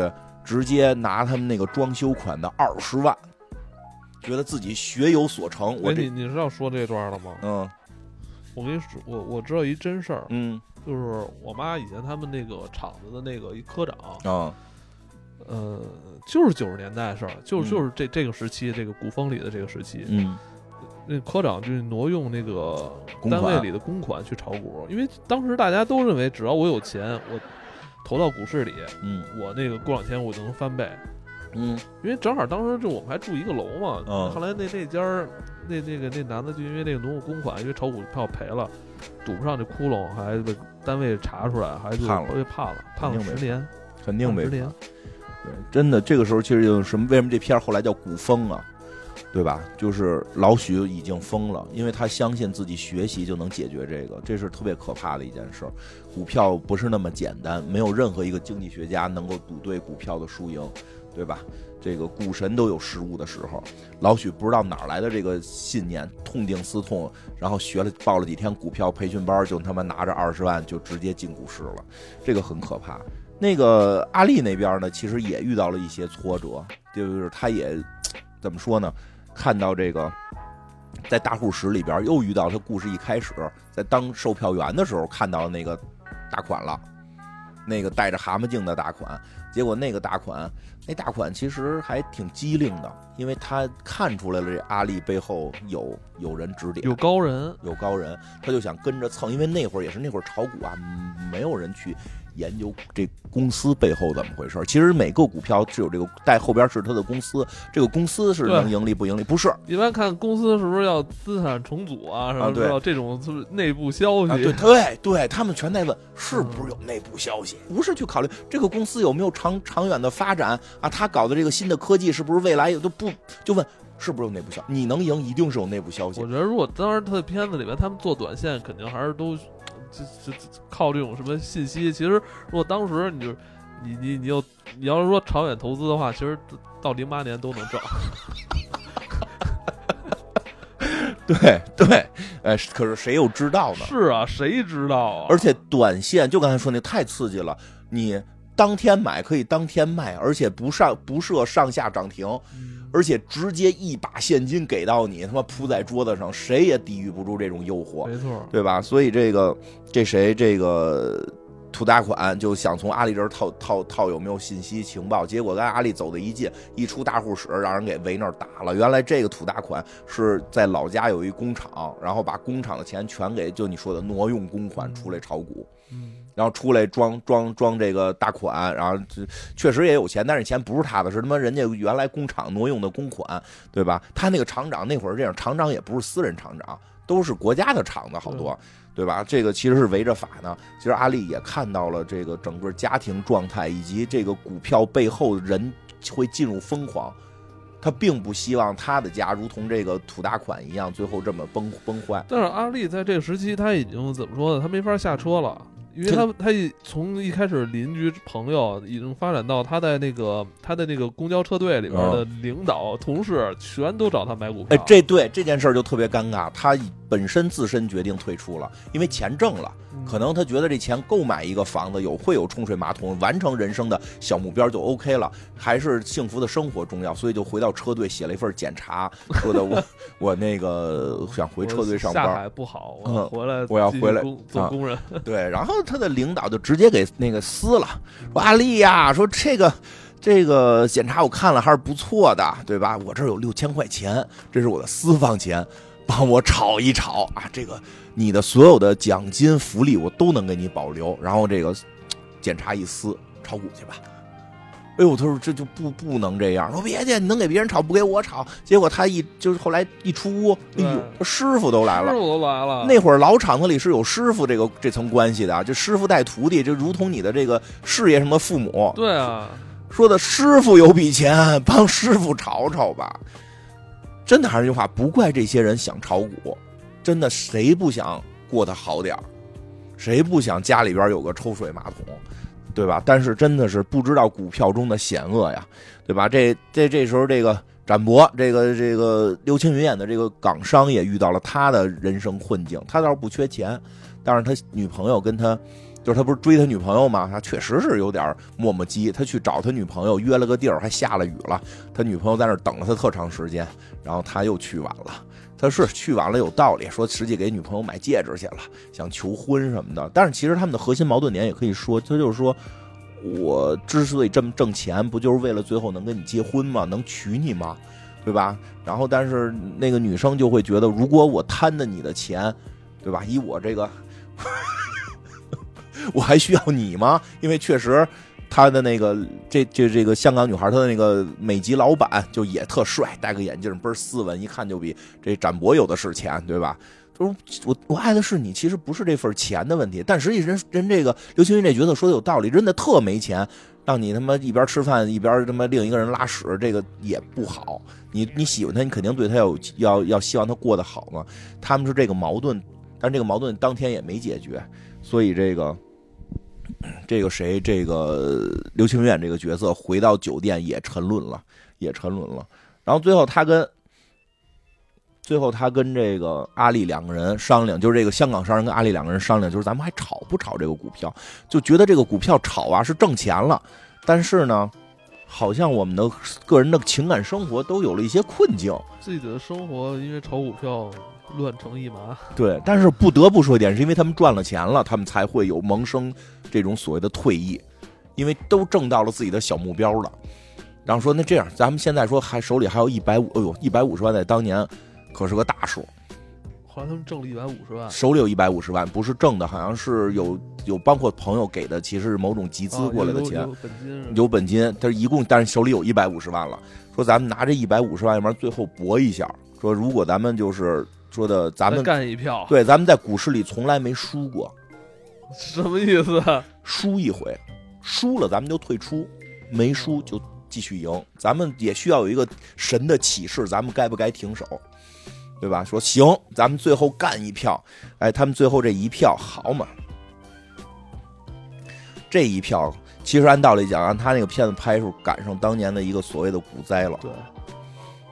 一下这个钱就下去了，半天五十万没了，半天这五十万就没，他们就是从来没有遇到过，我操，股票能这么跌的，因为还是那句话，当年没有涨停跟跌停，涨是一天翻几十倍的涨，跌也都是直接当天拦腰斩，对吧？上午就钱本金就就就就一半就没了，到下午基本就要秃。然后阿丽就打电话给这个给刘青云说的，我现在听到小道消息，就是你听他们也已经开始听小道消息了。我现在听到小道消息，下午这个股票是可以涨的，所以现在五十万已经赔了快没了，你把那一百万拿来，咱们补仓。然后刘青云说：“要不然咱们都退了吧？这不就是这个只是就是咱们就说输了就停手吗？但是其实挺可怕的。有的时候你输了你就不想停手，你觉得等一下就能回来，这是一个特别可怕的心态。结果他们就就说等，必须得那个把一百万拿来，咱们把这仓补上，下午涨回来，咱们就可以全身而退，对吧？那哪可能全身而退啊？但好是好在哪儿啊？好在了这个。”这个刘青云这个角色，恋爱脑犯了。他在下楼拿着一百万下楼的时候，看见这谁了？看见这个女朋友跟他的这个美籍老板，然后进屋什么的，他一下就急眼了。他要进去揍人家美籍华人，然后结果人美籍华人功夫比他好，把他还给反揍了。所以他就没去把这一百万拿到股票现场，所以就保住了。好就好在他们保住这一百万了。等于就没后来就。没再买，对他们是赔了。没有下午就等于他们下午没有补仓，没补仓，结果果不其然下午继续大跌。如果那一百万补仓就全没了，他们就留住了这部分钱。其实这部分钱里边有很多就是这个邻居们的钱，但是我觉得这这个故事后边挺可怕的地儿，对吧？这个他们是这么控制住了，甭管是因为什么原因吧。咱不还有许老许呢吗？老。老许那二十万可也搁在这股市里了，他他妈不会割肉啊！学了好几天，报了个班学好几天，出手一次挪用公款二十万，然后直接赔没。他是挪的朋友的钱是吧？呃，理论上是他的朋友，但是他别忘了，他可是一个设计师。他的朋友临走的时候跟他说，这二十万给他是为了让他给他那个一个别墅装修的，其实也某种程度上是属于公款。这个事儿反正不小啊，这事儿不小，这个，所以，所以老许准备自杀，站上了天台。人说嘛，股票的最终路，股票的终点就是天台。别这么说，涨。只要刘刘人人不是说了，只只只要我不割肉，我就是没赔钱了。呃呃，没事儿，没事儿，没事儿，我是对是，没意思，你挺好。嘲笑谁？真的，老许真的没赔。如果他这点股票捂到二零零八年奥运会，他妈肯定都赚翻了。不是，问题就出在这儿，问题就出在这儿。我这解释一下片外的东西，我解释一下。有一种说法，我觉得那个说法比较靠谱，就是说，如果你的钱想拿去做股票，你最多拿到你能够承受，就是你的你的手里边的闲钱的三分之一，不能再多。他借了人二十万，不是是这样。我觉得这这这这这些经验啊，在我大学时候宿舍里打麻将，我都总结出来了啊，真的对吧？是吧？那时候就比如说今儿我要跟跟同学打麻将，我他妈别管输什么，我就认为我我我这点我这点本儿，嗯，就。就我花出去了，对他们回不来，对，这是我今儿玩的，你能承受的上限，哎，对，我就你你我就想，我今儿这点本儿我都输了，我心疼不心疼？嗯，如果心疼，那我今儿就不玩，嗯，因为我因为我我承担不了。如果说无所谓，就这点东西，我输我输我当玩了，那你可以，你就想着我进入的时候就想我可能要输，对，能挣一点那都算挣的，对，真的是，因为他是借了人二十万。就算他是时间穿越，他知道零八年全能回来，人二十万回来问我这房子没装修，你怎么办？你说咱们等到零八年，这不是扯淡吗？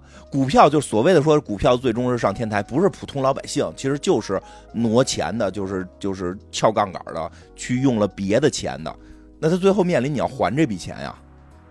你就是说自己仨瓜俩枣的，我掏出一点来炒股票玩了，无所谓。你就就就你那，你你掏那点无所谓。不老老老赖吗？都就老赖了。这可老这这个这种行为不属于老赖。是不是？那普普通人都都是承担不了这些风险。那你看那些大公司破产什么人不？那不该抓这抓吗？是该进去进去啊。什么时候就过两天回国还了？那不是提前跑了吗？回来就逮他呀，要不然他为什么不敢回来呢？对吧？老许这问题是比较大的，他跟那个邻里的那种还不一样，他那些邻居就是赔钱了哭就行了，老李是挪了他妈的二十万，而且是说是朋友，但实际是某种某种公款嫌疑的，你这个东西就直接就是判刑，那知识分子是接受不了的。就他最后选择轻生，然后临死之前的遗书交给了这个自己的女儿。他女儿当时还发着高烧，女儿发着高烧都晕了。但是但是邻里们之间已经顾不上管这女女孩了，因为因为他们发现股票跌了，他们的钱可能全没了，然后就开始赖。就最后总结出来这事儿就得赖阿阿里，谁让阿里给我们炒股票？你看看刚最早的时候阿里说可能赔，所有人都说没事儿没事儿，那赢了是你，那赢了你吃你分红，输了都是我赖，说说是我们自己的。结果呢？输了就赖你，就是这事儿就这样，对吧？这个还好，还有一阿姨可能没炒股吧，给这小姑娘给他们家女儿送上了救护车。然后阿丽那边也是一出来，大家就急眼了，说我们钱都没了，都赖你，对吧？当时已经因为当时一个当时真实的，好像是在九二年的一个股灾，已经是不是光他们这儿这么乱，街上已经有人开始光着屁股发钱了，就是疯了。就是精神失常了，由于股票里的大涨大跌，精神失常，当街开始发钱，然后整个乱成一锅粥。然后阿丽发现这个，就是救护车过来找阿丽了，说你孩子这个，你孩子现在已经已经病特重了，带着带着去这个医院。同时那之前不是有一个老晕的老奶奶吗？她也晕了，在在车上躺着。阿丽赶紧上车去医院，老奶奶摘摘下氧气罩，股票怎么样了？说别管股票了，都跌了，你就踏踏实实的那个休息吧。然后这个时候看到女儿手里拿着老许的遗书。啊，这个就先救老许吧。老许特别怪，老许确实是就根本就很多事儿想不清。老许跑到人那个香港商人的那个酒店楼顶跳楼去，还要指点名道姓 要见要见这个香港商人。然后香港商人都都特别不理解，说什么人自杀非要见我，对吧？叫过来一看，哟，这不是老许吗？这不是许先生吗？然后老许说。啊，我那个就是欠了钱了，我要跳楼了。然后我的女儿和我的老婆就靠你以后照顾了。就是因为他始终会认为，觉得是他那个他妻子出轨啊。他始终是认为他的妻子由于自己没钱，喜欢上了香港商人，他想用这二十万博个十倍百倍的，然后弄出几百万，也成为一个富豪，然后他的老婆就回来了，就是这这种这种想法吧。但是当他失败了之后，他一定会说我要把孩子跟老婆都托付给这个香港商人，他是这个逻辑。然后那个谁刘星在底下都傻了，他说。那个你老婆和孩子为什么让我照顾，对吧？就是说你下来，然后最后他上，就是最后最后这刘青云自己也上了天台了，就是他想了一个办法来对峙他，就跟他讲，就是你为什么你自杀呀？就是你有老婆，你有孩子，你家庭很幸福，我从小父母就都不在了，然后我我我是香港人，对，我没有国籍，对，我是二等公民，对，就是这特意要提醒啊，九四年没回归，当时是。在英国的统治下，香港是二等公民，香港人是二等公民。这个说了这些话，哎呦，老许一下觉得对，自豪了。然后这个刘青啊，是啊，刘青他一个香港商人，他虽然有钱，但是他是二等公民啊。刘青云就要表演跳楼，其实他不是真要跳楼，他就想吓唬吓唬老许。但是一失足，他真跳下去了，就是被老许抓住了。啊，这个时候，这个时候，这个，这个阿丽还有这个这个刘青云的女朋友都在楼底下看见了。就是关键时候，其实还是都是爱着自己的这个。最后就是大和解了，大和解了，然后救下来了。然后钱怎么办呀？欠这二十万。然后那个亲，那个邻居朋友也过来说：“哎，你看他们都和解了，你说我们跟这看什么热闹啊？我们都赔钱了。”刘群举着那一百万说：“钱在这儿呢，你们的没花。”对吧？其实阿丽应该是挣够超过二十万了，够给老许补那窟窿的。哎，但是老许这辈子确实是，哎，就是他特别有那个当时那个知识分子的那种那种悲情。就但是又有一点傲，就是他的那种自尊心，自尊心特别强烈的那个自尊心，真的是那代知识分子在经济大潮浪潮之下的一种冲击，能理解，但是真的做出了一个极其错误的决定，因为老祖宗牛顿就没吵明白，就不就是知识分子是这样，就我觉得他们这代人啊，应该是咱们的长辈啊，我觉得他们非常值得尊尊敬尊重，就是他们真的是靠自己，因为他们之前的人生都是。靠自己的努力去改变过，所以非常的坚信可以通过自己的努力改变自己的命运。对。我觉得这是一个很合理的，就是他们这代人身上也很难得的一种可贵的一种，但是在可股票之下，却不是靠努力能解决的。一会儿我会讲一下他这。我觉得，所以我觉得对对老许。挺残酷的，就这这个剧情。对对，所以有时候我这次看的时候，我就是经常站在老许的角度。虽然他打媳妇儿极其不对，他还问了跟他女儿问了很多傻话，什么爱爸爸爱妈妈这些傻话，但是你是能够体会到他的那种绝望的，因为他一辈子的信念就是一次次的被崩坏。你还是得回回味到他是一个上山下乡回来参加高考的这么一个前半生，前半生对他来说很。很艰难，但是他都战胜了。对，但是人到中年，怎么发现有一股他穿不破的墙？真的回到父辈的时候，真觉得他们那代很难的。他就是相当于他撞到空气墙了啊！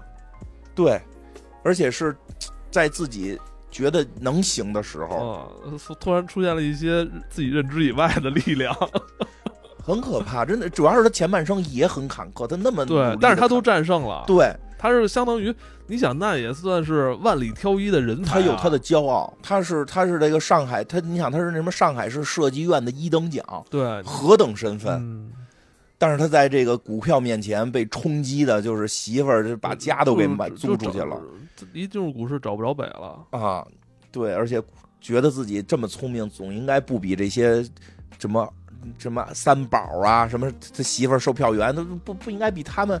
不会吵吧，对吧？媳妇儿都挣钱，我不挣钱，但是发现真不是这么回事儿然后最后的那种坚持，因为一会儿最后最后我讲一下他这个，他们一直在一个叫万国，万国万国证券证券，那个万国证券后来出事儿了，我讲一下，就跟这个老许的状态其实是很像的。然后这个结尾吧，结尾是结尾，其实还呃小时候看根本就没有印象，但现在看。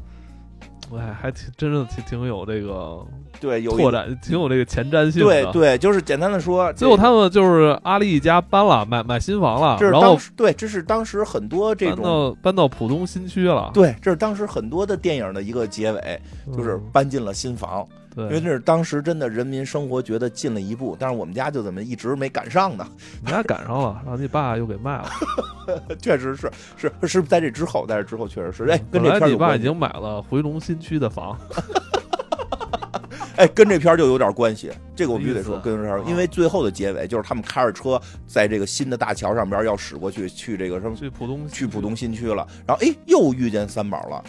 又遇见三宝在在街边啊，这跟另一个大爷在一块儿，然后说：“哟，这不是三宝吗？”这大爷就说：“对，这是我爸我巴西的什么叔叔啊，这是我巴西的叔叔，干嘛来了？说的这个就是这意思，就是炒股票没什么劲了嘛，炒炒房地产。哎，这是上海以后就是房地产的天下。然后带着说行，恭喜发财啊！啊，他们就就走了。然后带着他叔叔说：“你看，咱们这大上海，这都是黄金区域，以后这钱都得涨。”九四年。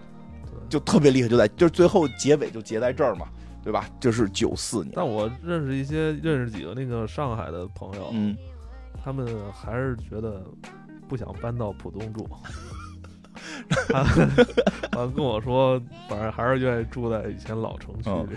那个谁比较有意思的是，据说这段台词是没有的，就是剧本里是没有的，是这个王武刚现场加的，是吗？啊，真牛逼！嗯，但是就是说，可能说过来看房地产这个，我觉得他他不是说对房地产有信心，他是对当时的中国很有信心。对，因为这个东西一上来，房地产肯定会起来。是啊，当时很多人看了这个片子，就有选择进入。你知道为什么那个股市跌了吗？因为那那股热钱去投那个浦东新区了。对啊，当时很多人就看完这个片子就去炒了股票，据说潘虹自己也去炒了股票，赔了。嗯，然后呢，也有一些人吧，看了这个片子，信了最后一句话，去买了房子。确实，可能我们家买房子就多少跟这有关系。就我爸那会儿也是老看这些东西，看完之后投了回龙新区的，投了回龙新区的一个房子，但是。真的得说一点，就是老说，哎呀，那会儿如果你能够去投，你现在就发财了。没发财，因为那会儿家里所有钱拿出来，只够买那么一套房，家里又没分房，那就是现在我爸还住着，就那套房后来等于我爸又折腾过一次，但等于是我爸在住着嘛，就至少是有了一个房，要不然我们家现在连一个私房都没有。算了算了，别提这些。哎，但是就是说这个片子确实挺有前瞻性的，挺有前瞻性的。要这么说呢，那要在北京的话就。买几个老破小呗，买几个那个那个学 学区房，房。还是那句话，当年没钱买。对啊，其实不是说他不是说当年谁都能买，当时买的也都是当时的大款。是因为我爸后来去外企了，挣了点钱，而且他单位没分房，他一直较劲。一看这片子，说哎，这个以后房地产可能还得涨，他就赶紧先买了，就至少让我们家留下了套房。我们家就这一套房。现在这是住住住的很多都是租的，其实就是真正在名下的就一套，但是确实受这个片儿的启发，而且不过说实话，受这片启发，我爸后来也也炒股去了，但是我爸就属于他他就是用了自己一点钱，他说这两万块钱炒没了就啊对不炒了，就应该是这心态。他后来就是两万块钱真炒没了。全没了，然后是这这很很不吵了，最后不吵了，最后就买听看这片说那这片还说得买个房，咱们家不然也买个房吧，对吧？其实挺有意思的。然后更有意思的是，就刚才那个说老许那个心态，其实叫什么？那个万国证券后来一年，就好像这个片上了之后的一年就出事儿了，嗯，赔了违规操作是不是六十个亿？算不算违规？反正这位这个这个当时这个负责人叫管金生，他后来这个二十年后就是在采访他这件事因为后来放出来了嘛，因为当时被抓了，后来放出来了。他说他并不是心服口服，就是当年那个操作状态，因为。还没有特别详细的关于证证券的这个规则的更多的详细的出台，就是都是遇到了一些情况才会有一些裁定，遇到一些情况才会有一些裁定。当时是有一些人为裁定的，导致他直接赔了六十个亿。当然，他确实是因为当时这个证券市场，国内证券市场就刚发展不健全，对，好多东西是照搬的国外的，但是中国的市场又太特殊。没错，但是不得不说，他当时其实确实是判断错方向了。他对有一个，他对一个应该是对一个国债的判断失误了，因为那个国债好像说是因为国债的利率已经低于当时国家涨的这个，呃，定期存款的这个利率已经低了。这个一般是国债得是比所有的这个存款利率高嘛，他就觉得国家应该不会再贴钱到这个国债上了。然后他就开始做空这个国债，然后但是国家会觉得我不能国债比我的利率还低，真是对不起，啊，这个 对吧？对不起，最早买国债的不能国家不能失去这个信用，所以就给这个国债后来是补钱了。结果他就等于是判断失误，他判断失误其实是可以提前离场赔一部分钱提前离场，但是就有点像老许这个，因为他一直在赢，他也是知识分子，学习英语，后来有机会接触这个，然后后来他弄了万国证券一一下火了，他觉得自己。能赌赢，得有自信。夸家伙，最后他一个一个操作吧，那个操作现在算不算违规？我不太懂这个具体的操作，说不太好。但是那个操作后来被判断、被判定为呃数据异常，所以他的那个操作后来就等于是全赔了，然后赔了六十亿，而且是中间他哪来这么多钱？一定是挪用了一定的公款，就就就抓起来了。所以他后来他说他不服也是有一定理由，是因为后来是人为判定的。所以其实也。那个时代真的是在这种嗯大潮之下，每个人都有各自的这种。